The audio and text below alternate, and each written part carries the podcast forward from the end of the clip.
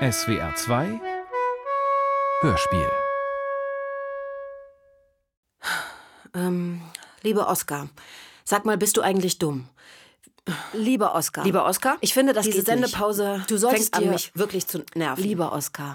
Sag mal, ähm, Lieber Oskar? hast du dein Ladegerät für Ich deinen finde, du bist Computer ganz schön irgendwie? kindisch. Nee. Lieber Oskar. Richtig blöd. Bitte schreib Ich mir. stehe auf dem Schlauch. Also, oh, ich sitze auf dem Trockenen. Oskar, du quälst wo bist mich. du? Willst Verdammt nochmal. Lieber? Oskar, als ich deine letzte Mail gelesen habe, dachte ich zuerst, du kannst mich mal.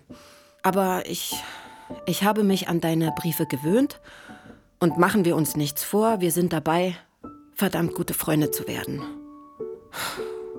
Ich höre dich jeden Morgen auf Zoom bei den Narcotics Anonymous. Hm.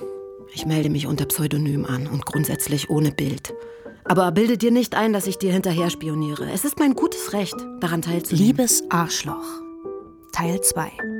Hörspiel nach dem gleichnamigen Roman von Virginie Despentes. So, jetzt reicht's. Bald sind es zehn Tage. Ich habe einseitig unsere Versöhnung beschlossen. Hörst du? Die Sache mit den Meetings interessiert mich und darüber kann ich nur mit dir sprechen. Ich habe noch nie irgendwo mitgemacht. Schon gar nicht bei einem Programm. Allein bei dem Wort Wiedereingliederung möchte ich aus dem Fenster springen. Aber ich verstehe jetzt, was du mit sich identifizieren meinst. Ich habe. Ich habe Crack geraucht, während meine kleine Tochter neben mir saß. Ich, ich hatte zwischendurch nie Entzugserscheinungen. Ich, ich war mir so, so sicher, nicht abhängig zu sein. Genau wie sie rede ich mir ein, dass ich nicht abhängig bin. Gehen Sie da mal weiter. Ich nehme nicht immer die gleichen Drogen, ich nehme, was es gerade gibt und schließe daraus, dass ich die Sache im Griff habe. Langsam kriege ich Panik bei den Meetings. Erst bin ich Feministin geworden und dann habe ich mich den kleinen Leuten nahe gefühlt, die im Lockdown arbeiten müssen. Und jetzt höre ich den Menschen zu, die mir erzählen, wie sie es anstellen, clean zu bleiben. Wenn das so weitergeht, kaufe ich mir in sechs Monaten Turnschuhe und fange an zu joggen. Mein Publikum wird enttäuscht von mir sein. Ja, das ist natürlich. Aber ich weiß nicht, ob ich es hinkriege. Das, was ihr macht, das ängstigt mich am meisten, glaube ich. Ja, dass, dass ich es nicht schaffen könnte. Ich, äh, ich gebe zu, es, es freut mich, dass du mir schreibst. Und noch mehr freut es mich, dich auch bei den täglichen Meetings zu wissen.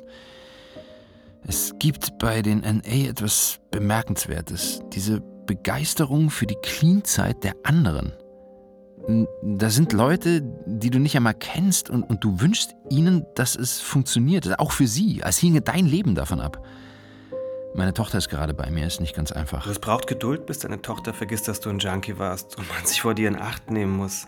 Ey, das dauert. Manchmal würde ich am liebsten zuschlagen. Ich meine, für wen hält sie mich? Bin ich ihr Hund? Ja, ich werde nie begreifen, warum ihr eigentlich Kinder zeugt. Anscheinend fragt sich niemand, bevor er sich fortpflanzt, ob er zum Elternsein begabt ist oder nicht.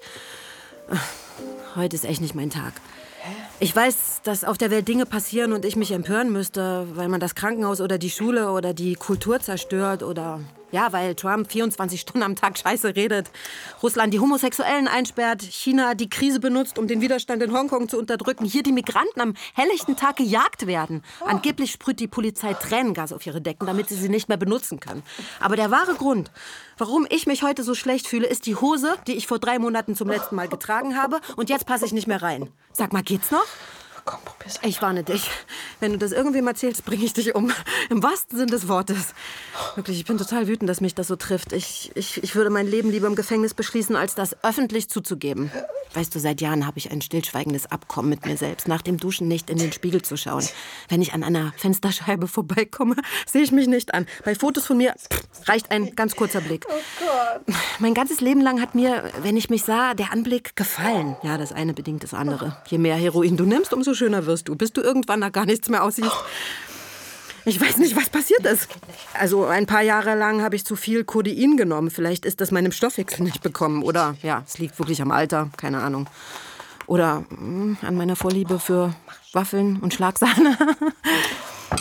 Egal, es, es, ist, es ist nicht so, dass ich aufwache und denke, ich bin fett. Also ich kenne Frauen, deren erster Gedanke morgens ist, du dumme fette Kuh, du bist nur am Fressen. Also so ist es wirklich nicht bei mir. Weil, ja, weil ich es wirklich nicht glaube. Ich identifiziere mich nicht mit der, die ich bin. Ja, nicht einmal die hässlichen, die wollen ja fett sein. Das fand ich schon immer verrückt.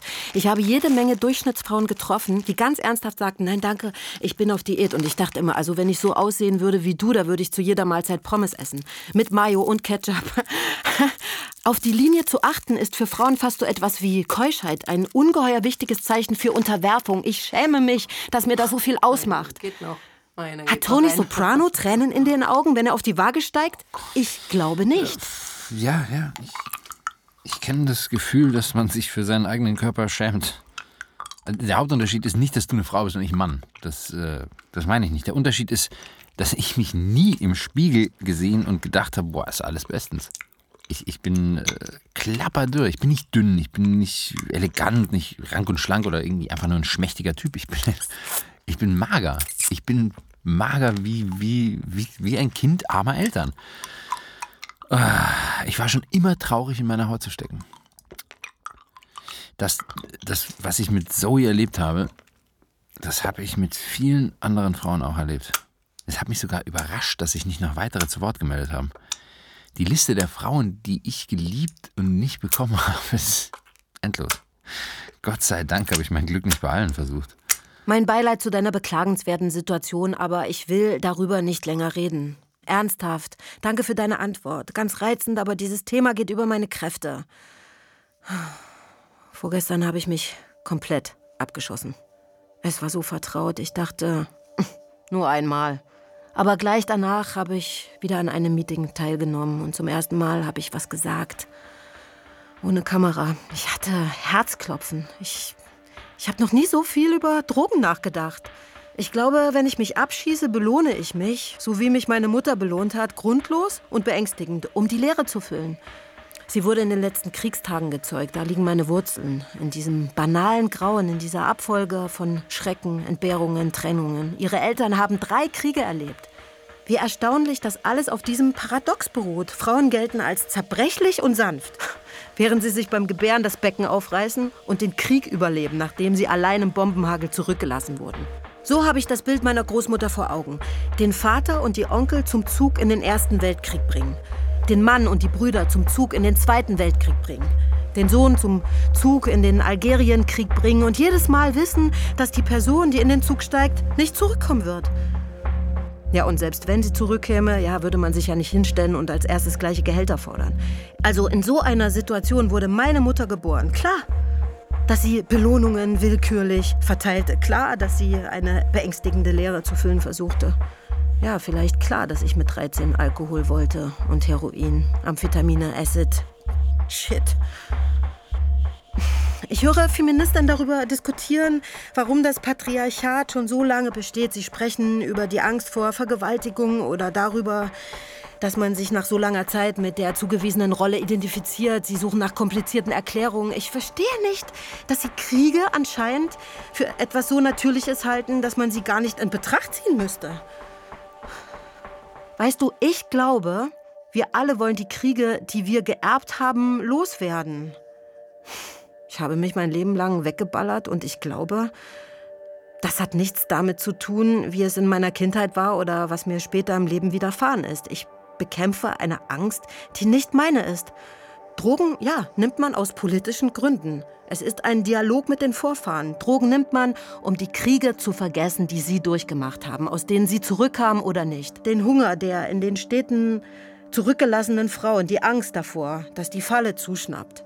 Ja, oder man nimmt Drogen, um sich an den Krieg zu erinnern, an das Chaos und die Intensität und damit man am Leben bleibt. Was ein tägliches Wunder ist.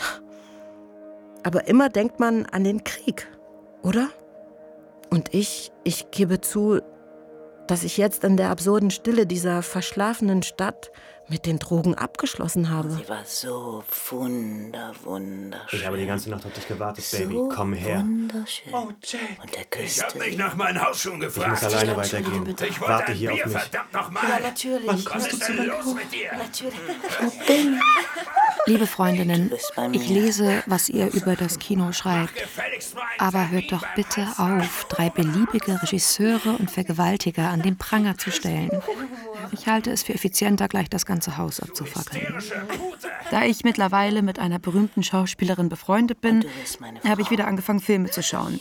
Sie spielt überragend. Aber mir ist klar geworden, warum ich nie ins Kino gehe. Dieses falsche, gute 360-Grad-Gewissen, künstlich reproduziert und zusammengeschnitten auf die Wünsche des reichsten Prozents der Bevölkerung, ist nur dazu gedacht, diejenigen zu befriedigen, von deren Geld es lebt. Es ist die Kunst, eine von ihnen gewünschte Wirklichkeit zu erschaffen. Ich meine, was zeichnet einen großen Meister aus? Er entscheidet, was vorkommt, wer zu welchen Konditionen hinein darf und wer draußen bleibt. Ein Projekt ist von Unmengen aufeinanderfolgenden Zustimmungen abhängig. Und Überraschung, all diese Zustimmungen werden von stinkreichen weißen Männern erteilt. Und all diese stinkreichen weißen Männer sind bekanntlich Arschlöcher. Und wir, Das kann ich dir nicht sagen, Baby. wir nehmen einfach hin, was sie uns vorsetzen. Eine harte Reise. Das Schauspiel unserer Ausgrenzung. Ich weiß nicht, ob ich Leben Alter. Figur, Klasse, Race. Sie treffen die Auswahl. Und wir halten sie uns zum Vorbild. Wir schlucken die eigene Scham hinunter, nicht dabei zu sein. Wir sind das Baby. Das Kino hat nicht lange gebraucht, um zu dem zu werden, was es heute ist. Cowboys, Superhelden, Soldaten, Krieger, reiche Verführer und dumme, kleine Frauen, die nie die Handlung voranbringen, sich mit den wenigen Zeilen Dialog, die sie haben, nur über männliche Helden unterhalten und immer, wirklich immer unter 30 sind. Dabei ist wichtig, man muss den Körper der Frau mit Sexualität aufladen, aber trotzdem sicher gehen, dass Sex nicht ihr Ding ist, dass sie ihm nicht entkommt, aber dass er nichts für sie ist. Ja, es ist eine Feier unserer Körper, an der wir aber nie mit vollem Recht teilnehmen dürfen. Wir sind niemals Partnerinnen. In einer Gewaltherrschaft gibt es keinen Spaß, solange niemand weint. Jede Lust muss mit Zerstörung einhergehen, sonst ist sie nicht männlich. Ja, das Kino ist auch eine Definition des Weiblichen. Sie erfolgt per Ausschluss. Aber einmal pro Jahrzehnt toleriert man in einem einzigen Film eine Frau, die nicht weiß ist. Oder eine dicke, oder eine alte, oder eine, die kämpft, oder eine intelligente, oder eine mit Humor. Gratulation! Seit den 80ern war die Filmindustrie die repressivste und effizienteste Antwort auf alle Emanzipationsbestrebungen. Frauen sind dafür da, um begehrt und genötigt zu werden. Schwarze, um zu putzen und zu tanzen. Dicke, damit man über sie lacht. Revolutionäre, um ermordet zu werden, Arme, um Hunger zu leiden und bemitleidet, aber von einem netten Reichen gerettet zu werden, Aliens, um getötet zu werden, etc. Aber ich bin keine Beilage. Ich bin das Hauptgericht. Na, wenn das nicht Oscar Jayak ist. Du, ich habe gehört, du hast Kontakt zu Rebecca Latte. Beeindruckend. Es ist so tragisch, dass die Retrospektive ihrer Filme ausfallen musste. Ich begleite ihre Karriere ja schon sehr lange und ich muss sagen, ihre Entwicklung, die ist einfach wirklich In bemerkenswert. solchen Momenten vermisse ich den Alkohol sehr. Aber warum zur Hölle hat sie sich jetzt mit dieser kleinen Bloggerin angefreundet? Ich meine, du hast ja sicher auch ihren letzten Text gelesen. Also Ja. damit gehe ich wirklich so gar nicht d'accord. Natürlich so habe ich den Beitrag auch gelesen. Da komme ich doch gar nicht drum rum. Und, äh, Ich übrigens stecke mag mittendrin ich in dieser Scheiße. Also ich glaube, die Filmindustrie ist der Beweis dafür, dass jeder kreative Mensch bereit ist, sich erniedrigen zu lassen. Ich kenne nichts, was schlimmer wäre. Vielleicht wäre es nicht verkehrt, die Leute davor zu warnen, was sie erwartet. So wie man uns auch in den 80ern vor dem Heroin gewarnt hat. Nicht für jeden geeignet. Vielleicht braucht die Filmindustrie auch seine Kampagne. Man muss widerstandsfähig sein, genau wie beim Heroin. So wie ich immer wieder auf den Friedhof gegangen bin, um mich von Leuten zu verabschieden, die noch keine 30 waren. So habe ich zig junge Frauen beim Film zugrunde gehen sehen. Bloß, dass dir, wenn du mit 16 eine Rolle kriegst, keiner rät, nochmal darüber nachzudenken. Hallo. Gestern war ich zum ersten Mal bei einem realen Meeting mit meinem Gesicht, das jeder kennt. Ich schäme mich dabei zu sein. Ich will nicht, dass jemand es erfährt. Ab jetzt setze ich immer meine dunkle Brille auf, komme ein bisschen zu spät und gehe etwas zu früh. Jedenfalls hat gestern ein völlig unscheinbarer Typ lange über seinen Crack-Konsum gesprochen. Und ich sah ihn an und dachte, komisch, du siehst doch noch gar nichts aus. Als wäre ich geistig im Alter von 14 stehen geblieben und davon überzeugt, dass sich Abschießen der Beweis für ein intensives Innenleben ist. Ich bin mit meinem guten Willen am Ende. Es ist die reinste Ironie, dass es genau in dem Moment passiert, wo du zum Programm dazustößt.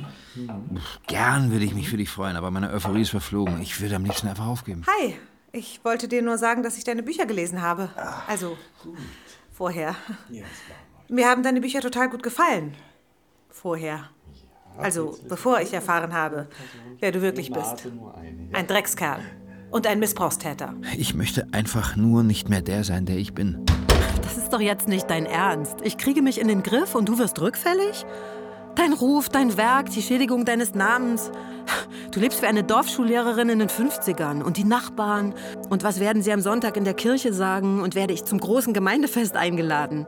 Hey, du wirst nicht dafür bezahlt, bescheiden zu sein oder an deinem Wert zu zweifeln. Hör auf damit. Ich, glaub, ich glaube, Anerkennung hat den gleichen Effekt auf mich wie Drogen, auch körperlich. Und, und ich bin in einem Land groß geworden, in dem es überall Alkohol gab, während man Anerkennung erst suchen, finden und dann irgendwie am Leben erhalten musste. Das ist nie genug, nie. Es ist Schreiben, um zu gefallen, schreiben, um anerkannt zu werden, um, um, um eine Version meiner Person zu erfinden, die intensiver, enthemmter, männlicher ist. Aber ja, ja ich, verstehe schon, dass man verzichten sollte. Dabei denke ich auch an einen Freund. Alter, mein Kardiologe hat mir gerade gesagt, ich müsste jetzt, wo die OP durch ist, mit allem aufhören. Das sagen alle Kardiologen, aber die kapieren den Punkt nicht. Ich arbeite nachts. Die kapieren nicht, dass es mein einziges Ventil ist, mein einziges Vergnügen. Ich kann nicht einfach alles aufgeben. Ich kann um das Zeug nicht leben. Es tut mir gut. Es geht hier um Gerechtigkeit. Ich hab sonst nichts. Mir fehlt alles bis auf das. Wie und warum sollte ich darauf verzichten? Du hast das nicht im Griff. Das weißt du ganz genau. Wenn du das im Griff hättest, hättest du, als du aus dem OP geschoben wurdest, nicht einen Reflex gehabt, deinen Dealer anzurufen. Wenn du das im Griff hättest, dann wüsstest du, dass du in dir drin irgendwo die Fähigkeit hast, dich auch anders zu vergnügen, auf andere Weise lebendig zu sein. Das denke ich, aber ich meine, irgendwas in mir drin, das sagt mir auch, dass in puncto Anerkennung für mich genau das gleich gilt. Ich, ich, ich, ich, ich kann nicht komplett darauf verzichten. Ich habe nichts anderes, um mein Existenzrecht zu beweisen. Ja, genau. Oder das ist nur ein idiotischer Gedanke, eine automatische Aneinanderreihung von Argumenten, die man so lange hin und her wendet, bis sie zu dem passen, was man gut und richtig findet. Anerkennung ist nicht gerecht verteilt und Berühmtheit ist ein Privileg. Jedes Privileg hat seinen Preis, in der Regel ist er zu hoch. Wenn ich das laut vor mich hin sage, vergeht der Drang. Oskar. Für fünf Minuten. Oskar. Dann kommt er zurück. Bloß ein Glas. Oskar. Na komm. Ist lange her. Oskar. Ja. Du hast dich verändert. Du bist nicht wie die anderen. Die können nicht so mit Alkohol umgehen. Ich treffe eine Freundin aus Nancy, die mit dem Trinken aufhören wollte. Also, ja, ich, ich, ich hatte sogar schon aufgehört, aber dann hat mich meine Psychologin gefragt, ob ich mich nicht schon genug bestraft hätte. Und äh, sie hat mir empfohlen, wieder anzufangen. Also Du kannst das. in Maßen. Und da dachte ich mir, wenn sogar meine Psychologin das so sieht, pourquoi pas? Wie kann man sich Psychologin nennen und gleichzeitig glauben, es sei eine Frage des Willens? Es würde reichen, sich vorzunehmen, weniger zu trinken, um nicht länger Alkoholiker zu sein. Andererseits, wenn ich dazu fähig wäre, Du kannst es. in Maßen, habe ich etwa aufgehört zu trinken, um mich zu bestrafen? Habe ich etwa wie ein Verräter mit dem Hass paktiert, der sich über mich ergossen hat? In Maßen trinken wie die anderen. Nur ein Glas von Zeit zu Zeit. Sich sagen, morgen muss ich arbeiten, ich habe genug getrunken, ich höre jetzt auf. Wie es die maßvollen eben machen. Oder die Amateure. Ich habe keinen Bock, zu einem dieser Scheißweinverkoster zu werden. Ich habe überhaupt keinen Bock, in Maßen zu trinken. Am liebsten würde ich nachgeben, damit diese Anspannung vorbei ist, damit es endlich passiert. Umfallen. Allein das Wort ist schön. Umkippen. Das Bewusstsein verlieren. Zu Boden gehen. Sich am Tresen entlang hangeln. In der Gosse landen, kotzen, verlieren. Auf dem Heimweg kaufe ich mir Styrens Bericht über seine Depression. Der Orkan, der mich im Dezember in ein Krankenhaus wehen sollte, begann im Juni zuvor mit einer Wolke, die nicht größer war als ein Weinglas. Und zu der Wolke, der greifbar gewordenen Krise, gehörte Alkohol. Ein Mittel, das ich 40 Jahre lang im Übermaß genossen hatte. Wie so viele amerikanische Schriftsteller habe ich Alkohol als magischen Weg zur Fantasie benutzt. Es ist hier nicht notwendig, den Gebrauch dieses tröstlichen Partners, der zu meinem Schreiben so viel beigetragen hat, zu bereuen. Ich kann ihn aber auch nicht verteidigen. Obwohl ich keine einzige Zeile unter Alkoholeinfluss geschrieben habe, habe ich ihn doch gebraucht, um in meinem Kopf Bilder entstehen zu lassen, die einem nüchternen Gehirn nicht zugänglich sind. Alkohol war von unschätzbarem Wert für meinen Intellekt.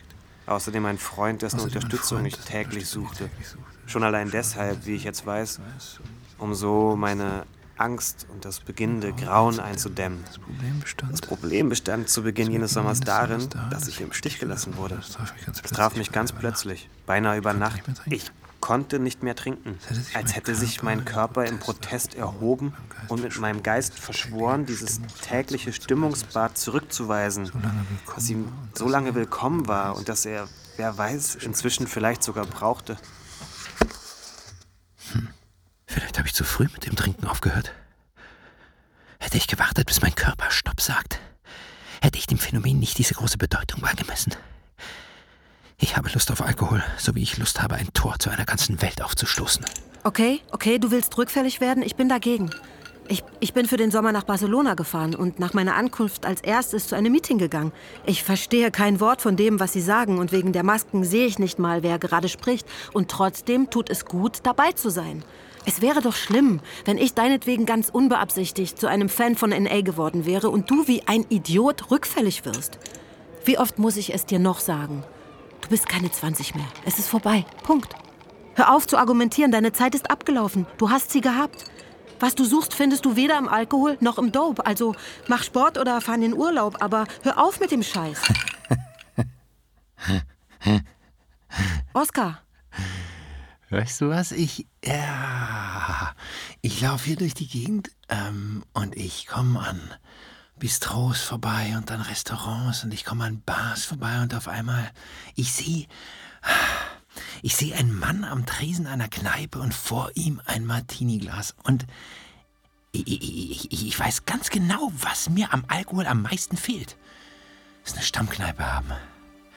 Die Bedienung zu kennen, willkommen geheißen zu werden, der Trost eines Zuhauses, das nicht das eigene ist noch sitzen bleiben, wenn schon geschlossen ist, wenn die Gitter runtergelassen werden und dann durch den Lieferanteneingang zu verschwinden, um herauszufinden, wo man überall in der Nacht noch Croissants kaufen kann. Alkohol bedeutet Stabilität. Eine andere habe ich nie gekannt. Weder vorher noch währenddessen noch danach. Ich meine, regelmäßig, jetzt nicht immer ernsthaft, denke ich an Selbstmord. Und bevor ich den Abgang mache, wäre meine größte Freude ein Glas Wein. Ein Glas Weißwein. Ein Glas trockener Weißwein. Und dann noch ein lieblicher Weißwein. Und dann ein Rotwein. Ähm, Saint-Joseph zum Beispiel. Und ein Whisky ohne Eis. Völlig egal welcher. Und dann denke ich, wenn ich mir jetzt ein Gläschen gönnen würde. Und dann noch eins. Und dann noch eins. Und noch eins. Also wenn ich diesen ganzen Rückstand aufholen würde, all die verpassten Gläser, die mir gefehlt haben, mich weder bestärkt noch abgelenkt haben von dem, was ich bin, dann wäre ich dicht und hätte gar keine Lust mehr zu sterben. Ich würde den Wunsch einfach vergessen. Ich würde nur noch ans Trinken denken. Weißt du was? Vielleicht schreibe ich deswegen nicht mehr. Weil ich nicht mehr trinke. Ich kann dich nicht retten vor etwas, das du unbedingt willst. Ich denke an deine Tochter, die wahrscheinlich seit etwas mehr als einem Jahr mit diesem Moment rechnet, weil sie dich besser kennt und weiß, dass man dir nicht trauen kann. Ich bin sauer auf dich. Und ich bin sauer auf mich. Ich weiß, Vorsicht rufen hilft gar nichts. Ich könnte dich gegen die Wand klatschen und ohrfeigen oder dich einen ganzen Monat in die Sauna sperren und mit Vitamin C und Magnesium traktieren. Ich könnte mit fünf blutjungen Nymphomaninnen bei dir einfallen. Ich könnte dich hypnotisieren, gewaltsam sedieren oder dich ins Gebirge von Usbekistan zu den kambodschanischen Tempeln, nach Lourdes oder in eine Schweizer Klinik schleppen. Es würde nichts helfen. Leute bringen sich um. Man kann nichts dagegen tun. Oder man darf sich seine Freunde nicht unter den Gestörten suchen. In meiner Umgebung bringen sich nicht die Einsamen um, um die sich niemand kümmert. Im Gegenteil. Es sind die, die geliebt werden. Es ist eine Art, seine Umgebung zu sagen, ihr seid zu nichts Nutze. Schaut, ihr könnt nichts für mich tun. Was kann man für Freunde tun, für die man das Schlimmste befürchtet? Nichts. Man kann ihnen höchstens eine Nachricht schicken. Lass uns eine Partie Tischtennis spielen. Lass uns was trinken gehen. Man kann nur denken, hoffentlich geht es vorbei und da sein, hinterher. Und beten, dass von dem einstigen Freund dann noch was übrig ist. Und es verdrängen. Umarmung. Oskar, ich bin's. Die Polizei hat mich gerade angerufen. Clementine wurde mit ein paar Jungs beim Kiffen erwischt. Ich, ich weiß nicht genau, wie wir jetzt. Sie hat meine, mich ernsthaft für ich habe keine Ahnung, wie oft sie überhaupt. Clementine muss ihr davon erzählt haben. Ich bin so froh, dass wir jetzt gemeinsam über sowas sprechen können, wirklich. Mir war Ich nicht meine, klar, dass meine Tochter kapiert hat, was ich da auf Zoom mache. dass ich mich jetzt auf dich verlassen kann. Ich habe nicht mehr damit gerechnet, dass das passieren wird. Und, und ich glaube, dass du genau deswegen die richtige Person bist, um mit ihr darüber zu reden. Du weißt, wovon du sprichst. Sie wird dir zuhören. Okay. Na gut, dann schick sie vorbei. Dank dir. Clementine, setz dich kurz, ja? Ich muss mit dir sprechen.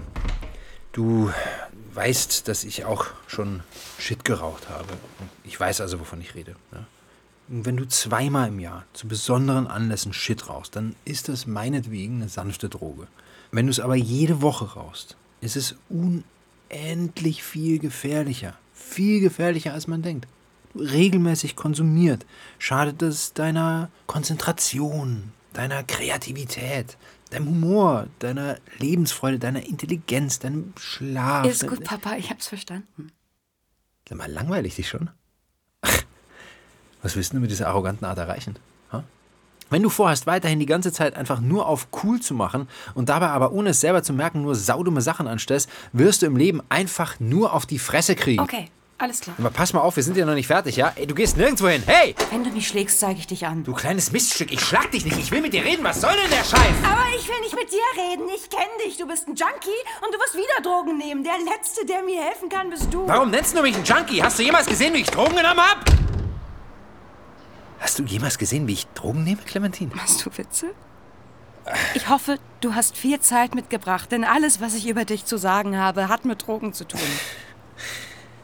Ich, ich hab Zeit, okay? Ich. Komm, wir, wir, wir gehen da rein. Was willst du trinken? Ich nehme eine Fanta. Eine Fanta und einen Kaffee, bitte. Okay, erzähl. Ich höre dir zu. Ähm, ich. Ich erinnere mich daran, dass ich oft auf dich gewartet habe. Ja, du hast mich oft versetzt. Viele, viele Male. Ich erinnere mich an jedes einzelne. Und ich. Ähm, ich erinnere mich daran, wie du heimlich an Heiligabend im Bad Koks gezogen hast. Und dann an die vielen Streits mit deinen Ex-Freundinnen. Eigentlich immer, wenn du zu viel getrunken hattest. Ähm, an Abende, an denen deine Freunde zum Pokern vorbeigekommen sind. Du mich vor dem Spiel ins Bett gebracht hast. Und als ich am nächsten Morgen wach wurde, war dir immer noch am Zocken.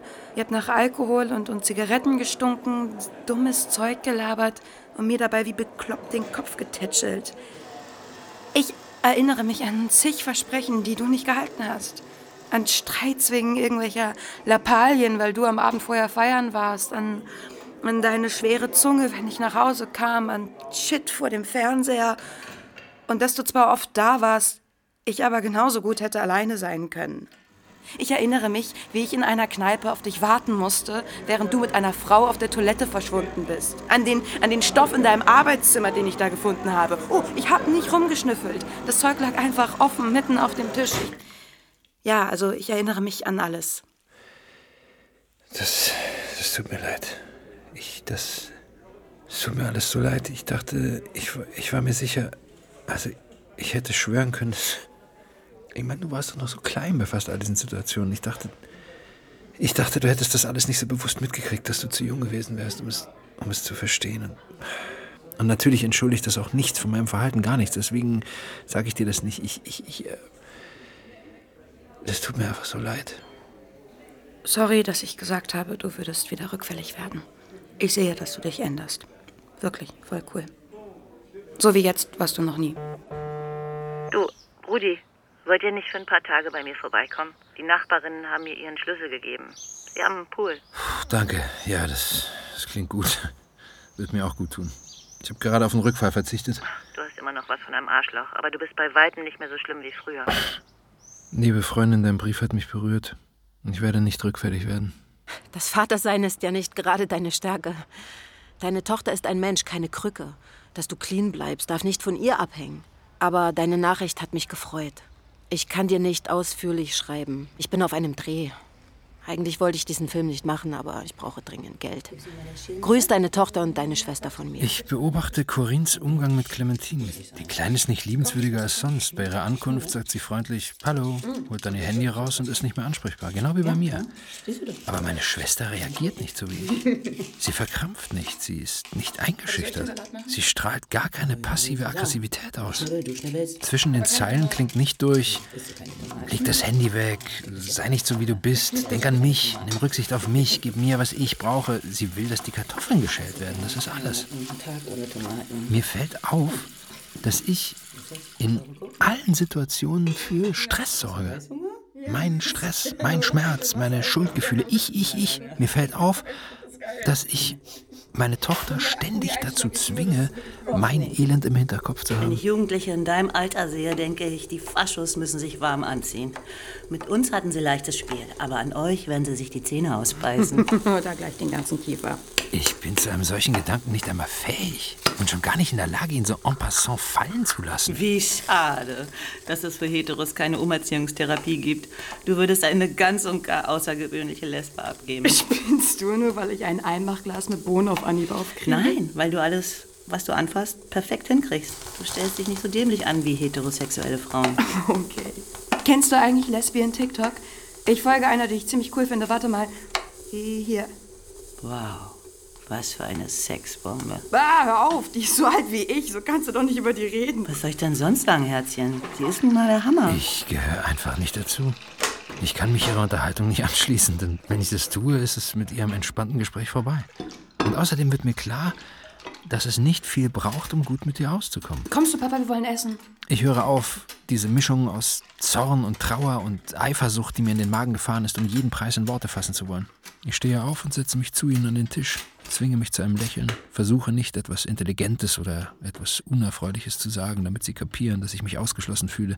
Ich setze mich einfach zu ihnen und sage, Mensch, Garcia Lorca ist echt klasse. Es ist lange her, dass ich was von ihm gelesen habe. Ist auch lange her, dass ich das Buch in der Hand hatte. Corinne hat zum Nachtisch Erdbeerkuchen gebacken. Und für ein paar Minuten habe ich das seltsame, mir eher fremde Gefühl, hier ist mein Platz. Alles ist gut. Ich gehöre dazu. Ich muss nichts Besonderes leisten, damit es gut läuft. Heute komme ich mir weniger wie ein Arschloch vor als gestern. Nee, Nee, auf wirklich, gar keinen Fall. ich. Das ist schon wieder einfach meisten nur so viel zu viel in Nummer, zehn damit Jahren. Zack, in zehn Jahren Upper Arm. Bist du sicher, dass es dir gut geht, Häschen? Kann es sein, dass du gleich abhebst? Das kann passieren. Ich schreibe dir abends. Den Tag brauche ich zum Nichtstun. Barcelona ist leer und ich glaube, wir sind alle im Begriff, verrückt zu werden. Wir bringen es fertig, uns mit Leuten zu verkrachen, die wir seit zehn Jahren kennen, weil uns ihre Meinung zum Impfen nicht gefällt. Ich hätte große Lust, sie mir zu schnappen und sie zur Zwangsimpfung zu schleppen. Ihnen zu sagen, sie sollen sich ihre scheiß DNA ins Maul stopfen. Was glaubt ihr denn, was das ist? Eure verfickte genetische Struktur. Ein Picasso? Und gleich darauf denke ich, wer ist diese Person? Was ist aus mir geworden? Wann habe ich mich je in meinem Leben für den Impfstatus meiner Freunde interessiert? mach's nicht. Mach's nicht, habe ich Die Welt verliert die Kontenance. Das reibt mich auf. Ausschlag. am ganzen Und dabei will ich eigentlich nur sagen, halte durch. Ich habe zum Glück kein Kind, aber mein Eindruck ist, du arrangierst dich mit deiner Vaterrolle. Ich habe die ganze Besser letzte spät Woche als SWR nie. 1, 2 und 3 gehört. Glaubst du mit einer Silbe? Heute Morgen war ich wieder bei einem der Meetings auf Zoom. Also, Am Ende hat ein Typ mit einer Litanei angefangen, wie besessen. es ist doch die Idee von der Mutter, dass sie das Kind liebt. Ich bin ja das Kind, aber sie hat mich ja nicht geliebt. Ich will nicht zu diesem Typen werden. Ich weigere mich entschieden, ihm zuzuhören. Ich will nichts damit zu tun haben. Sich zu identifizieren ist elegant, wenn man dabei eine gewisse Distanz hält, eine Möglichkeit des Nachdenkens. Aber was ich mit ihm erlebe, ist organisch, widerlich, wie in der eigenen Scheiße zu schwimmen. Du, ich habe gerade mitgehört. dass War keine Absicht. Ich bin genau in dem Moment an deinem Fenster vorbeigegangen. Da habe ich den Typen gehört, der von seiner Mutter gesprochen hat. Noch bevor ich sagen kann, ich finde es komplett daneben, andere während eines Meetings zu belauschen, noch bevor ich sagen kann, du kotzt mich an, noch bevor ich sagen kann, Wir wissen beide, dass man anderen deshalb keinen Vorwurf machen kann. Aber es ist schwierig, älter zu werden, wenn man mit seiner Kindheit nicht seinen Frieden gemacht hat. ja, Man kann den Schmerz verzeihen, weil er mit der Zeit nachlässt. Man kann versuchen, sich zu erholen, aber sich selbst verzeihen, was einem Schlimmes angetan wurde, das ist nicht möglich. Manche sind ja der Auffassung, dass wären wir keine schlechten Kinder gewesen, unsere Eltern auch keine schlechten Eltern gewesen wären. Für alles Schlimme, das man uns angetan hat, sind wir hauptsächlich selbst verantwortlich. Das Opfer ist immer schuld. Es hat keinen Widerstand gegen die Misshandlung geleistet und vor allem hat es keine Alternative gesehen. Es hat dem anderen nicht die Gelegenheit gegeben, seine Peinigerrolle zu verlassen. Jetzt übertreibt man nicht. Also man hat mir nie etwas Schlimmes angetan und dir übrigens auch nicht. Weißt du noch, wie ich dich immer verprügelt habe? In anderen Familien hasst das erstgeborene Kind das kleinere, weil es ihm seinen Platz als Einzelkind und König wegnimmt. Bei uns war das Gegenteil der Fall. Du warst genauso wenig wie ich in der Lage, das Interesse anderer Leute zu wecken. Du konntest nichts gegen die Angst ausrichten, die sich bei uns überall breit gemacht hatte. Du warst drei bis viermal so schwer wie ich und hast mich pausenlos verdroschen. Jetzt mal im Ernst. Vergisst du da nicht was? Dich haben als Kind nur zwei Sachen interessiert: mich zu stechen und zu beklauen. Du hast mir nicht etwa ab und zu was weggenommen, um es in der Schule zu verkaufen. Sobald ich dir den Rücken gekehrt habe, hast du alles gestohlen, was du finden konntest, um es dann wegzuschmeißen. Nicht in den Mülleimer in der Küche, fies wie du warst, bist du aus dem Haus gerannt und hast es im Mülleimer an der Bushaltestelle versenkt. Nur um mich zu ärgern. Ich sehe dich vor mir auf deinem kleinen Rad. Du warst vielleicht acht, wie du hin und her fuhrst. Ist doch klar, dass es was gesetzt hat. Wir zwei unter einem Dach. Entschuldigung, das war die Hölle. Äh, daran kann ich mich nicht erinnern. Das Gesteche, bist du sicher, dass das über einen längeren Zeitraum ging? In meiner Erinnerung hat das nur einen Nachmittag gedauert. Locker zwei Jahre. Locker. Es war unerträglich. Ja, für mich war es der Horror, mit dir allein in der Wohnung zu sein. Du hast mich nie in Ruhe gelassen und mir richtig Schmerzen zugefügt. Du hast mich so lange gestochen, bis Blut kam. Mit einer Reißzwecke, einer Gabel, einem Nagel, mit allem, was du finden konntest. Also, in meiner Erinnerung war ich sanft wie ein Lämmchen. Ich war 15, Oskar. Wenn du nicht jeden Tag in mein Zimmer gekommen wärst, um mich zu nerven, wäre ich auch nicht in dein Zimmer gekommen. Das kann ich dir versichern. Ich war noch klein. Ich, ich habe nicht vergessen, dass du mich geschlagen hast, aber ich habe nicht das Gefühl, es herausgefordert zu haben. Du hast mir das Leben zur Hölle gemacht. Ich habe kein schlechtes Gewissen, aber ich leugne auch nichts. Für dich war es härter. Ich konnte mir zumindest sagen, ich stehe auf Mädchen. Klar, dass meine Eltern mich ablehnen. Ich haue ständig ab. Klar, dass meine Eltern mich ablehnen. Ich kann mir zumindest sagen, ich habe keine Familie gegründet. Ich gehe keiner regelmäßigen Beschäftigung nach. Ich war in jeder Beziehung eine Enttäuschung. Klar, dass meine Eltern zu mir ein unterkühltes Verhältnis haben. Du dagegen hast nichts, was dein Verhältnis rechtfertigen könnte. Du hast es nicht herausgefordert. Du bist ein Junge. Du warst ein guter Schüler, gehst einer angesehenen Arbeit nach. Du hast ihnen die Enkeltochter geschenkt, die sie sich gewünscht haben, um dem Nachbarn zeigen zu können, dass sie ein normales Rentnerleben führen. Und doch hast du nicht mehr Zuneigung abgekriegt als ich. Darauf wollte ich hinaus. Du erinnerst dich an die Dresche, die du von mir bekommen hast? Aber wie war es denn, wenn unsere Eltern daheim waren? Ich wurde ausgiebig runtergeputzt. Sie tauchten in meinem Zimmer auf und überschütteten mich mit Vorwürfen und Drohungen. Aber ich kann mich nicht erinnern, dass sie dich auch nur ein einziges Mal in den Arm genommen hätten, um dich zu trösten. Dabei hast du, weiß Gott, Rotz und Wasser geheult. Ich mache niemand einen Vorwurf. Ich weiß, dass sie das einfach nicht drauf hatten. Voila. Ich habe dich nicht gehasst weil du der Liebling warst oder der erwartete Stammhalter. Ich habe dich gehasst, weil du genauso erbärmlich gescheitert bist wie ich. Und ich wusste, dass ich jemand einer hätte annehmen sollen. Und das, was man dir angetan hat, zu Unrecht, was aber nichts ändert, das hast du zugelassen. Also hast du es verdient. Und kein Mensch weiß, wie er aus diesem Teufelskreis wieder rauskommen soll. Ich bin zurück in Paris, die Bars sind wieder geschlossen, deine Briefe werden nicht kürzer und ich muss zugeben, dass ich vor allem und jedem Angst habe. Hm. Angst davor, das Radio anzumachen. Angst vor dem, was ich im Fernsehen zu sehen kriege. Angst vor einem Tweet, in dem Mengele erwähnt wird. Angst, wenn ich sehe, wie die Ungarn den Flüchtlingen die Köpfe rosa einsprühen. Ich habe Angst, wenn die Polizei mit Tränengas gegen Demonstranten vorgeht. Angst, wenn ich ein Foto von einem Uiguren sehe. Angst, wenn ich sehe, wie stark die größten Vermögen in diesem Jahr gewachsen sind. Ich. Oh, heute war ein perfekter Tag für einen Rückfall. Mhm. Aber stattdessen war ich bei einem Meeting. Ja.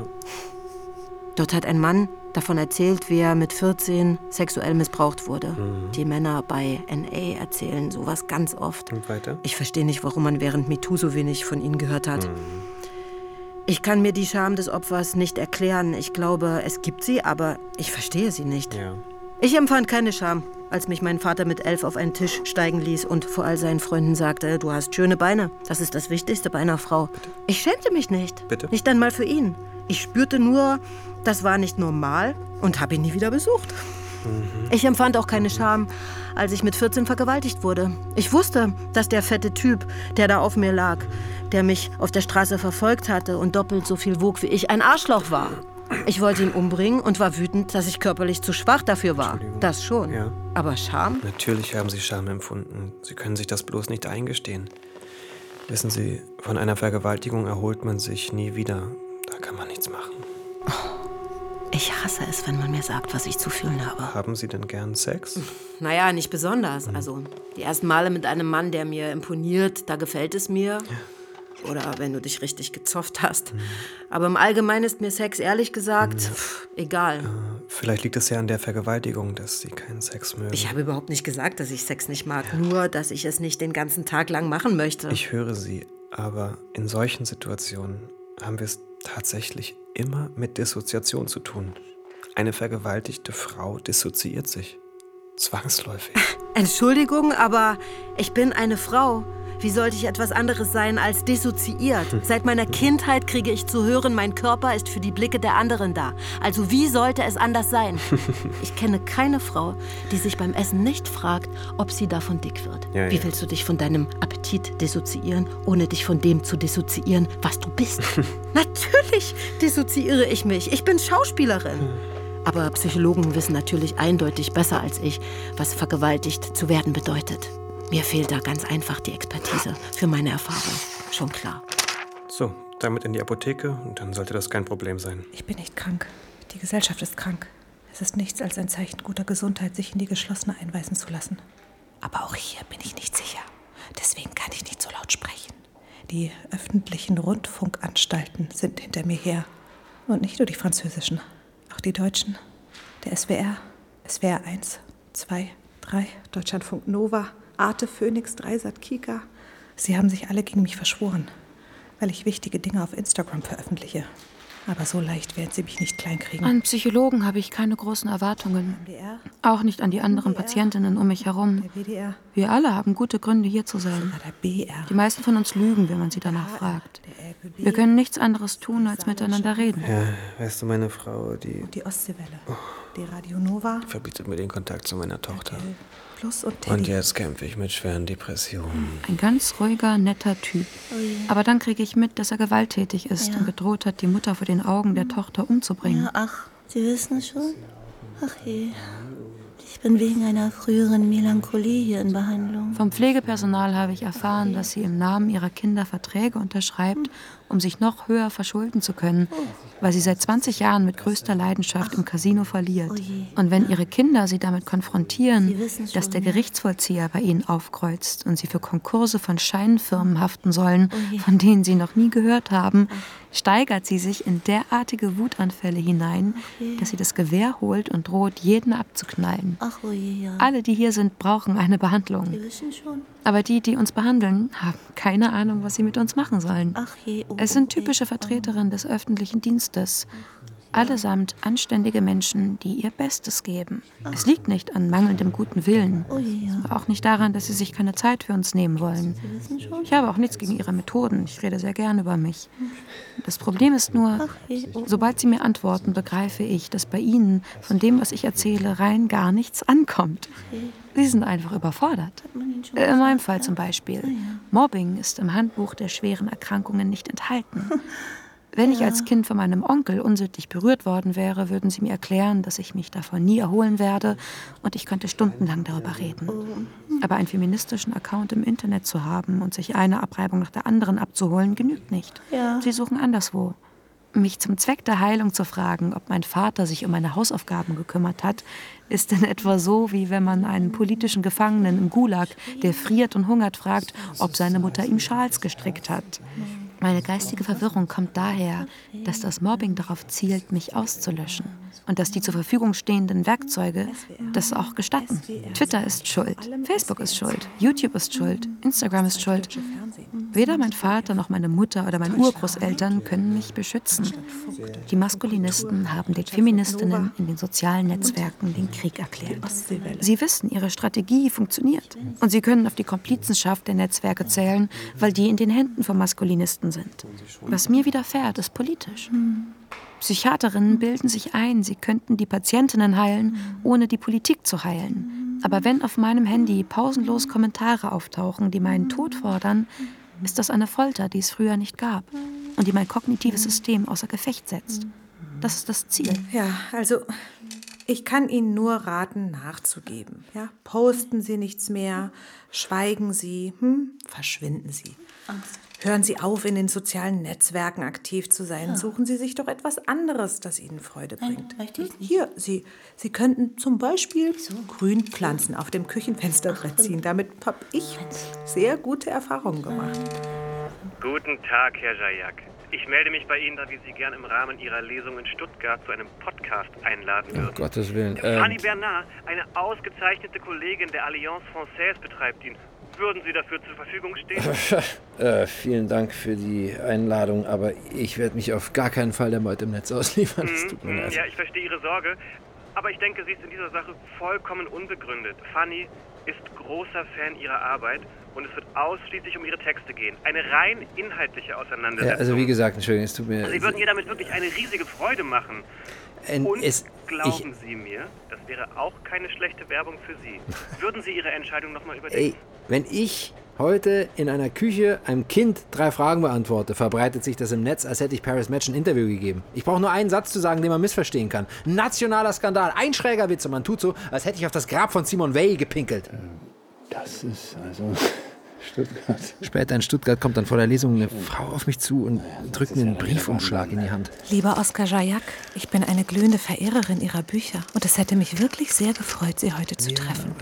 So viele Fragen, die ich Ihnen gerne gestellt hätte. Es wäre eine großartige Folge geworden, da bin ich mir sicher. Ich bin Ihnen natürlich nicht böse, doch so ganz kann ich meine Enttäuschung leider nicht verbergen. Mit warmen Grüßen, Fanny Bernard. Während der Lesung entdecke ich, dass sie mich mit beunruhigender Intensität fixiert. Und beim Abendessen danach läuft sie ständig ganz nah an unserem Tisch vorbei und sieht mich voller Verachtung an, entfernt sich, kommt wieder zurück. Ich, ich, ich, ich breche sofort auf. Die Frau versetzt mich in Panik. Ich habe regelrecht Magenkrämpfe, aber später, später wird mir klar, ich, ich bin Fanny. Deshalb macht sie mir solche Angst. Ich bin Fanny.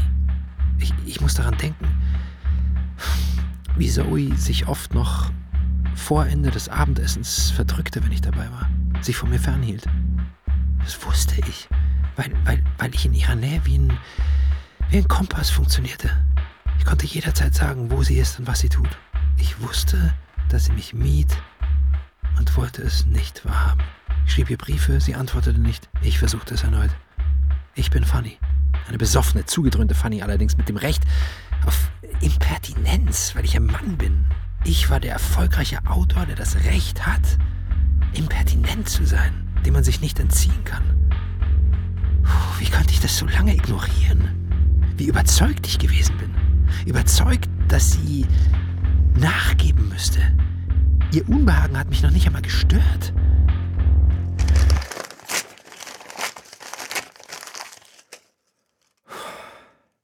Ich bin froh, dass ich diese Frau nie wieder sehen muss. Hallo.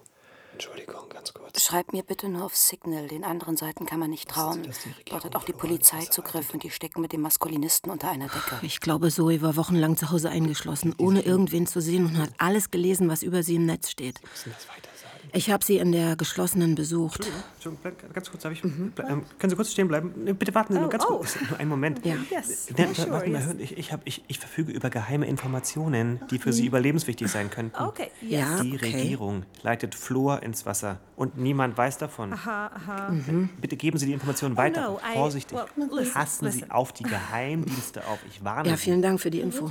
Ich frage mich, was Zoe hier verloren hat. Yes, absolutely. Yes, there's nothing, nothing, nothing like the amount of love, passion, and healing that I feel in the recording studio. I mean, of course, Sean has always been a big supporter of my music. We're a great team, not just as parents, you know. All right, Miss Knowles. Could I accompany you to your room? Y- yes, that's fine with me, but let me come back to, to your question. I, I wanted to manage myself, and I dominated, and I. Follow me, please. Of course. Sie bildet sich ein, sie wäre so berühmt wie du. Uh, Okay. Naja, mit dem Aussehen könnte sie ebenso gut in Cannes sein, wie in diesem Krankenhaus. Sag mal, willst du erzählen? Wissen davon. Ja. Aber wir wissen es nicht. Warum hört mir denn keiner zu? Am, am Anfang war ich völlig durch den Wind. Die Welt war wie aus Watte. Die Ärztinnen nennen das Realitätsverlust. Auch nicht zum Lachen. Ich war überzeugt davon, jemand würde in meine Wohnung eindringen und mich töten. Und niemand würde etwas dagegen sagen, denn eine Frau zu töten ist relativ normal. Außerdem wäre es sowieso nicht mehr wichtig, was andere darüber sagen, denn ich wäre ja schon zerstückelt worden. Aber ich habe weitere Todesdrohungen gekriegt. Und man hat mir sogar kleine Brocken Scheiße mit der Post geschickt. Ich habe dem zuerst keine größere Aufmerksamkeit geschenkt. Aber dann habe ich Angst bekommen. Denn ich bin mir sicher, dass diese Sendungen von der Polizei kommen und meine Adresse im Internet kursiert. Ich bin nicht verrückt, ich bin nicht verrückt. Und dann habe ich irgendwann Leute bei mir zu Hause gesehen, obwohl niemand da war.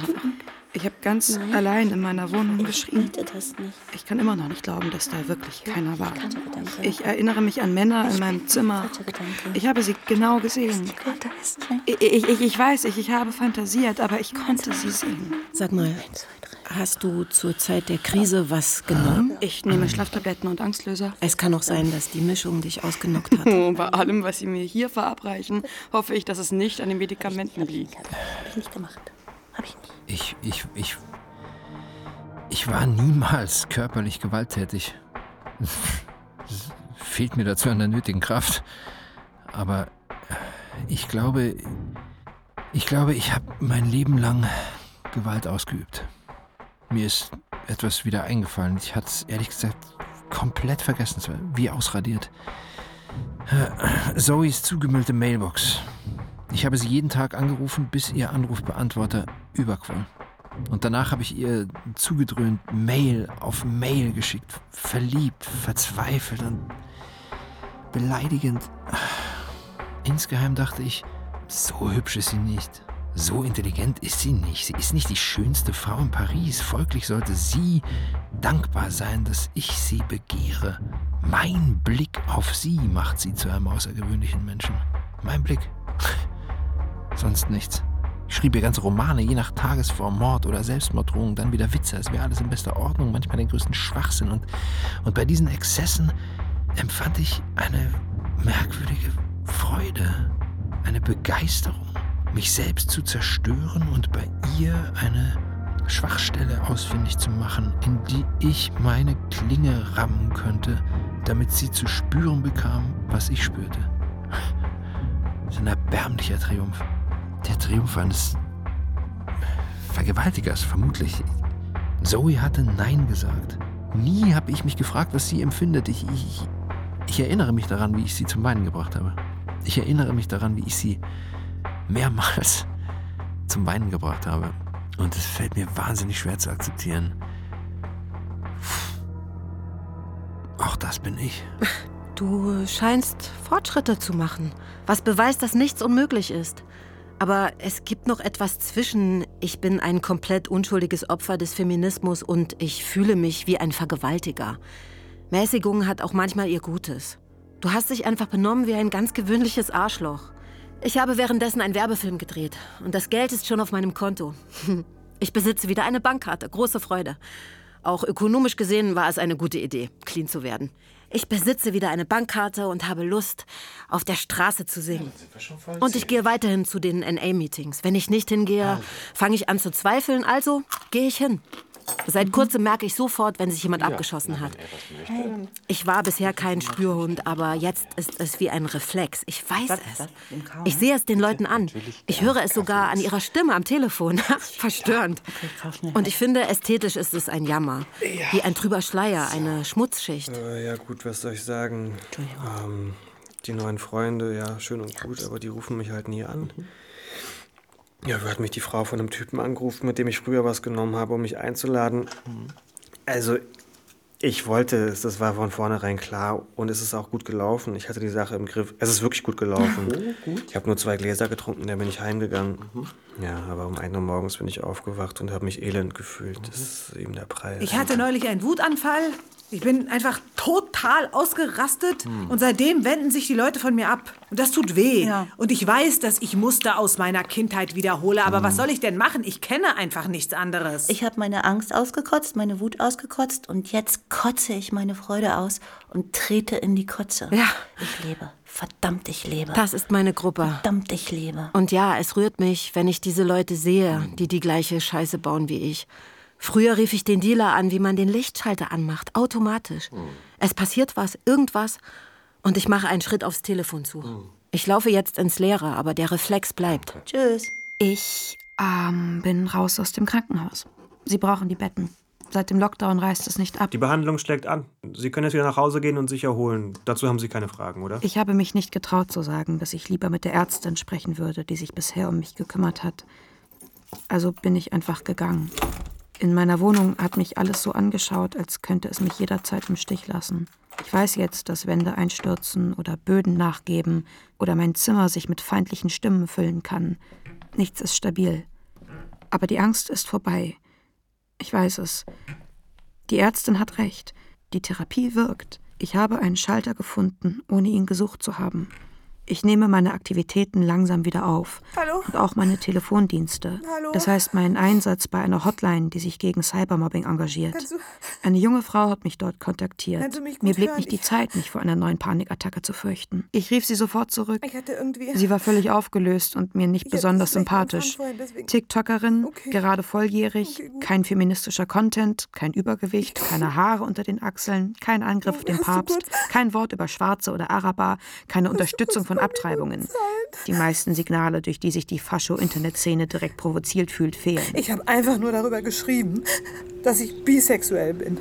Mehr nicht. Sie hätte sich besser über die Wanderung des Monarchfalters ausgelassen. Ja, ja. Es ging verhaltenlos. Ein paar banale, beleidigende Kommentare wie Du bist bi, weil du unfickbar bist, du fette Sau. Ja.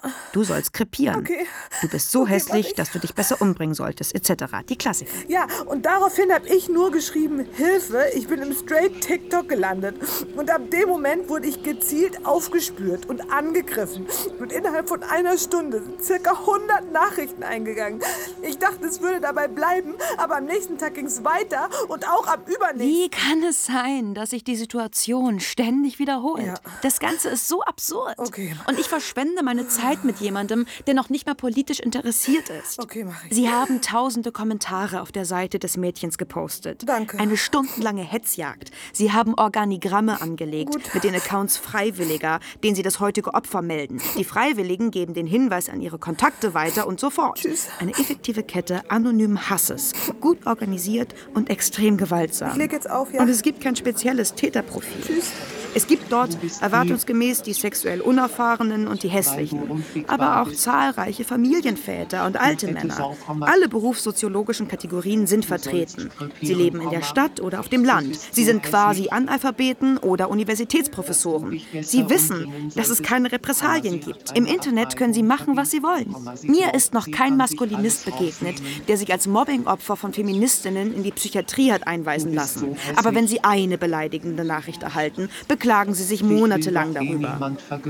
Dabei sind wir ziemlich großmütig. Wir werden männliche Wesen nicht abtreiben. Wir werden sie nicht vom Bildungssystem ausschließen.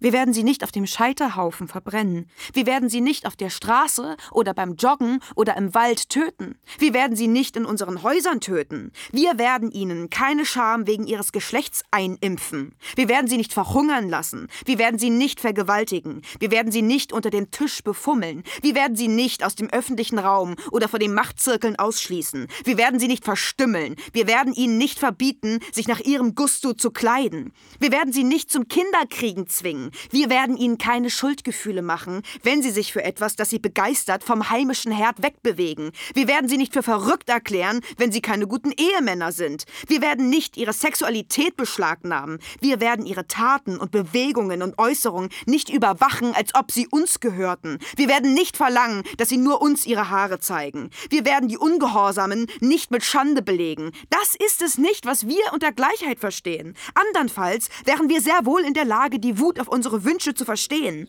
Aber Männer sind sehr labil und gewöhnt, sich zu verteidigen. Aber sie machen mir keine Angst mehr. Man hat ihnen gesagt, haut drauf und sie hauen drauf. Sie setzen auf Menge. Für sich genommen sind ihre Nachrichten schwach, bescheuert, monoton. Und ich habe Mitleid mit ihnen. Ihre Fantasie ist träge. Eine groteske Simulation von Freude und Freundschaft, von Solidarität, vor allem aber ein Ausdruck dreckiger Erbärmlichkeit. Ein Haufen Scheiße.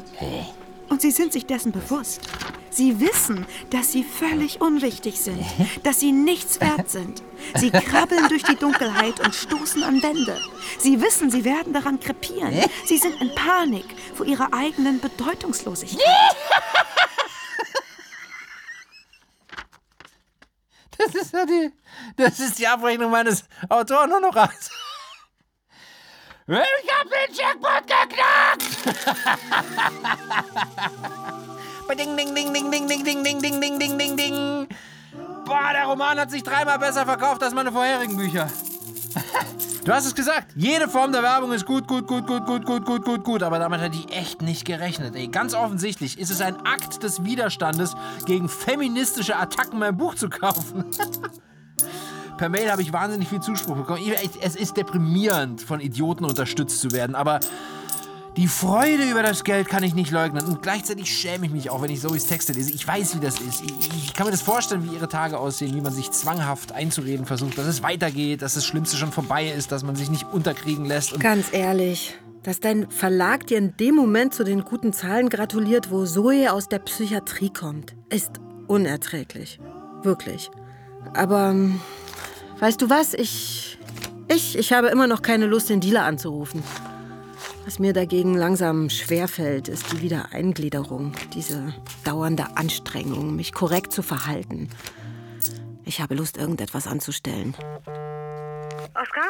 Oh, gut, dass ich dich erreiche. Hier ist Marcel. Corinne geht es nicht gut. Sie ist heute Nacht aufgewacht, weil sie ihr rechtes Bein nicht mehr bewegen konnte und ihr Arm taub war. Und jetzt Was? Liegt sie im Krankenhaus. Es war ein Schlaganfall. Ihre rechte Seite ist gelähmt. Ich ich, ich kann leider wirklich auf keinen Fall bis Montag hier bleiben. Ich muss arbeiten. Kannst du vorbeikommen? Ich, äh, ich, ich weiß nicht genau. Ich, ich müsste alles absagen. Warte mal. Äh, äh, ja, okay, egal. Ich krieg das schon irgendwie hin. Ich komme. Ach, danke. Du, du musst ihr unbedingt in den Rollstuhl helfen und mit ihr nach unten fahren, damit sie eine rauchen kann. Nicht vergessen, diese, diese kleinen Sachen, die sind gerade sehr wichtig. Ich habe dich heute nicht erwartet. Ein Teil ihres Gesichts war taub. Daher fiel mir nicht auf, dass es ihr nicht recht war. Sie wollte mir etwas sagen, aber da stand schon Zoe in der Tür. Ich habe dich heute nicht erwartet. Ich hatte sogar noch Zeit zu denken, Zoe ist nach wie vor hübsch. Sekundenlang stand sie reglos da okay. und nahm sich die Zeit, mich aus tiefster Seele zu hassen. Über Jahre angestauter Groll, der sich in einem Blick entlud. Kein Wort, nur die Pupillen. Okay, die Situation ist voll scheiße. Aber ich bin zu schwach, um als Mediatorin zu fungieren. Zoe machte schweigend kehrt, besorgte im Flur einen Rollstuhl und half meiner Schwester hinein. Sie wusste, was zu tun war. Sie muss gestern schon da gewesen sein. Es ist passiert, als ich bei Zoe übernachtet habe. Marcel habe ich nicht verraten, wo ich logiere. Sie hätte sich nur unnötige Gedanken gemacht. So, und jetzt mach dich mal nützlich und hol uns Wasser und Donuts aus der Cafeteria. Kenn ich Sie erwarten dich da draußen auf der Bank in der Sonne. Kenn ich sie nicht irgendwoher? Als ich rauskam, unterhielten die beiden sich über Turf-Aktivisten. Das musste ich erst mal googeln. Es handelt sich um radikale Feministinnen, die Transpersonen ausschließen. Zoe ignorierte mich einfach komplett. Also blieb ich auch einfach stehen und, und, und tat so, als, als, als wäre ich nicht da. Das ist doch der Klassiker bei den Rechtsextremen. Sie stigmatisieren eine Minderheit für das, was sie sind, nicht für das, was sie tun. Und erklären sie zu Vergewaltigern. Auch das ist ein Klassiker.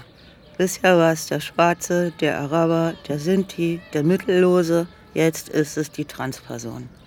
Und immer vergewaltigen sie die respektable weiße Frau, die nach Gottes Willen lebt. Ja, jedes Mal genau das gleiche Schema. Und in der Geschichte des Feminismus waren sie immer präsent. Aber das Mobbing, dem die TERFs ausgesetzt sind, ist genauso inakzeptabel wie das Mobbing gegen mich. Es ist genau das Gleiche. Man kann nicht die Methoden des Feindes übernehmen und glauben, dass man andere Ergebnisse erzielt. Ach komm, die sollen einfach krepieren. Na, das sagst du nur, weil du nicht auf Social Media unterwegs bist. Du verstehst nicht, was da abgeht. Das macht dich irre. Oh, ich hatte nicht geahnt, dass das so kompliziert ist, ihr feministischer Kram. Ich wartete auf eine Gesprächspause, wie man auf einen Bus wartet, der nicht kommt, um aufzustehen und mich zu verabschieden. Als ich es dann endlich geschafft hatte, beging ich einen Fehler. Ich lächelte Zoe zu. Dann machte ich noch einen Abstecher in die Cafeteria. sofort. Zoe kam ohne Vorwarnung angeschossen. In Anbetracht der Situation war ihre Wut vollkommen deplatziert. Unter uns, ihre Therapie scheint mir nicht die richtige zu sein. Geht das jetzt schon wieder los? Du sagst, du gehst und dann lungerst du hier herum. Was hast du vor? Mich alleine abzupassen? Noch nach zehn Jahren bekomme ich Magenkrämpfe, wenn ich dich sehe, weil ich Angst habe, was du tun wirst, wenn keiner zuschaut. Ich will, dass du verschwindest, Oskar Jajak. Ich will dich nie wiedersehen, verstehst du das? Es tut mir leid, Zoe. Ich, ich, ich habe eine Weile gebraucht, um das alles zu kapieren, aber mein Verhalten dir gegenüber war vollkommen daneben, okay? Ich, ich habe mich nie gefragt, wie es dir dabei geht. Es, es, es tut mir wirklich wahnsinnig. Wer gibt mir die Person zurück, die ich war, bevor du mich zerstört hast? Wer gibt mir die Jahre zurück, die ich mit Depression verbracht habe? Deine Entschuldigung, die kannst du dir wirklich sonst wohin stecken. Kann ich zahlen, bitte? Ja, das macht dann 2,30 Euro bitte. Ich finde Ihre Bücher übrigens ganz, ganz toll. Also vor allem das letzte. Mir wäre es lieber gewesen, anonym bespuckt zu werden. Ach, Oskar. Warum? Warum, warum gibt's denn jetzt Fotos von dir und ihr im Krankenhaus? Hm? Man sieht euch sehr nah beieinander und hat nicht den Eindruck, dass ihr euch zofft, eher, dass ihr kurz davor seid zu knutschen. Zoe hat die Nacht damit zugebracht, sich auf Twitter zu verteidigen und es fertiggebracht, sich dabei vor allem mit den Feministinnen anderer Richtung anzulegen.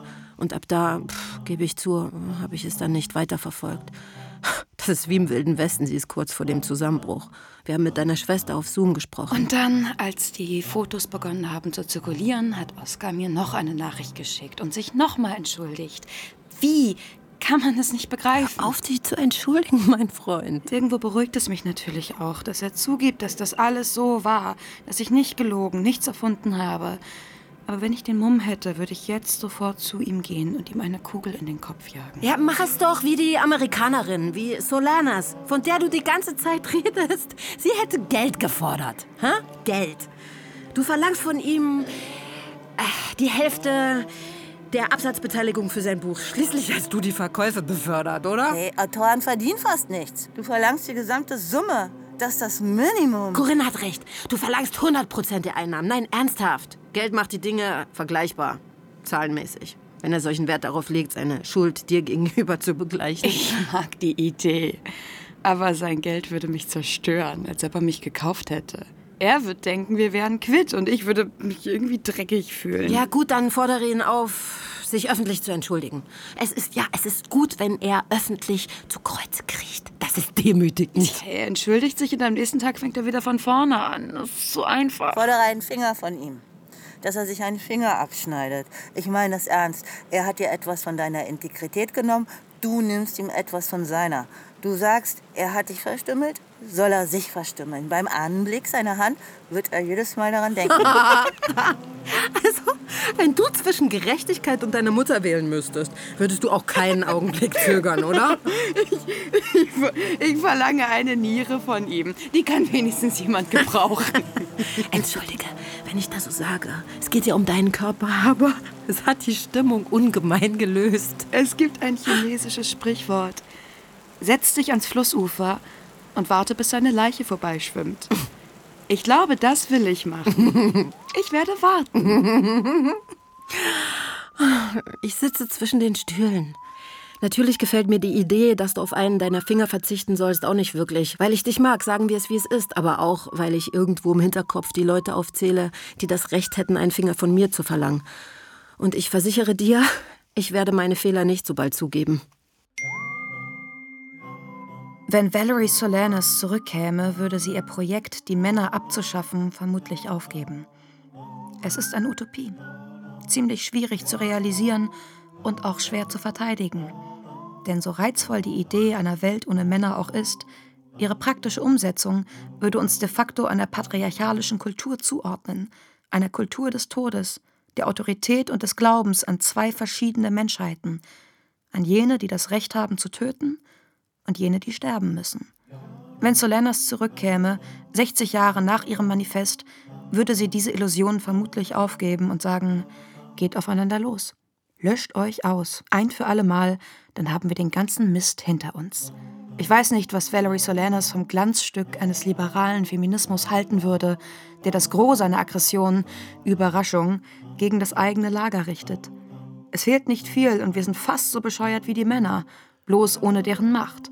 Wir äffen die gleichen schwachsinnigen Versammlungen nach, die gleiche gespielte Entrüstung, die gleiche Liebe zur Autorität, die gleiche Liebe für Papa, der uns zuhört und ein gerechtes Urteil fällt. Nennen wir ihn einfach Mama und wir sind quitt. Nach meinem letzten Text haben einige von euch angefangen, auf mich einzudreschen. Für euren Geschmack war ich zu lax. Ihr habt nicht kritisiert, ihr habt keine Diskussion angefangen, habt euch nicht mit meinen Gedanken auseinandergesetzt. Ihr habt angegriffen, wie die Männer. Eure Methoden sind primitiver, ihr seid weniger gut organisiert, aber es ist dieselbe Aggression. Ihr seid auf den Zug aufgesprungen, weil er vorbeifuhr. Und dann wurde ich auch noch zusammen mit Oskar Jayak fotografiert. Die Angst vor ihm ist wieder da. Die Angst, dass das alles von vorne losgeht, denn so hat es angefangen. Wenn ich rede, werde ich dafür gehasst. Wenn ich nicht rede, ersticke ich.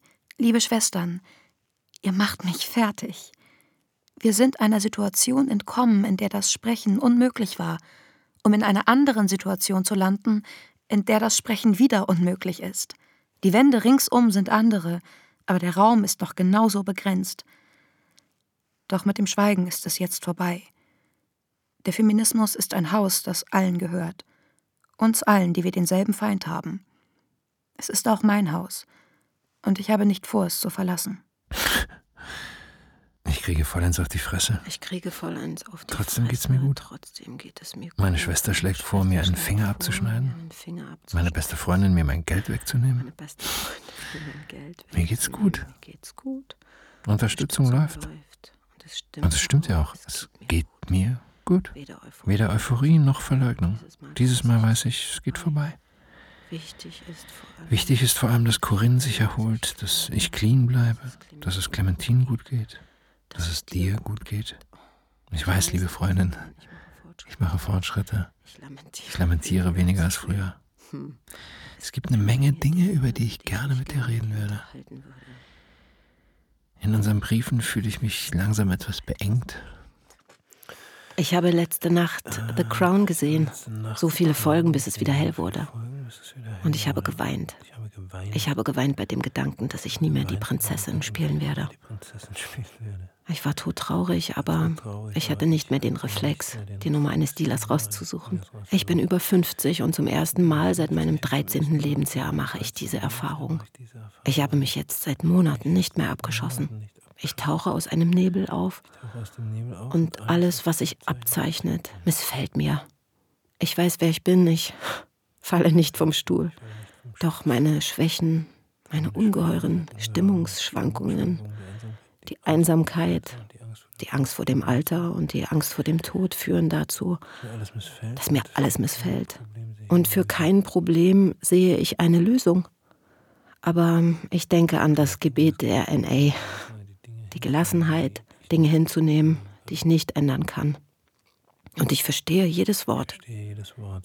Die Lockdowns haben uns geholfen, durchzuhalten. Dieses Virus hat alles auf dem Planeten versaut. Und uns? Uns hat es geholfen.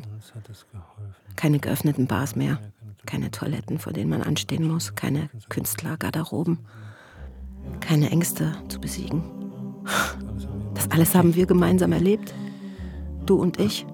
Das Leben hat durchaus Sinn für Humor. Wenn ich an den Anfang unseres Briefwechsels denke, sprach wenig dafür, dass du mein Leben verändern würdest. Und dass du deines veränderst. Es ist noch nicht lange her, dass ich begriffen habe, mein Leben kann mir niemand mehr nehmen. Es ist das Gegenteil von Nostalgie. Das Geschehene ist für immer da, niemand kann es mir nehmen. Ich bin diese Vergangenheit und ich liebe sie. Ich bin zu Hause. Paris ist wieder voller Leben, aber noch ohne die alte Arroganz. Ich bin clean.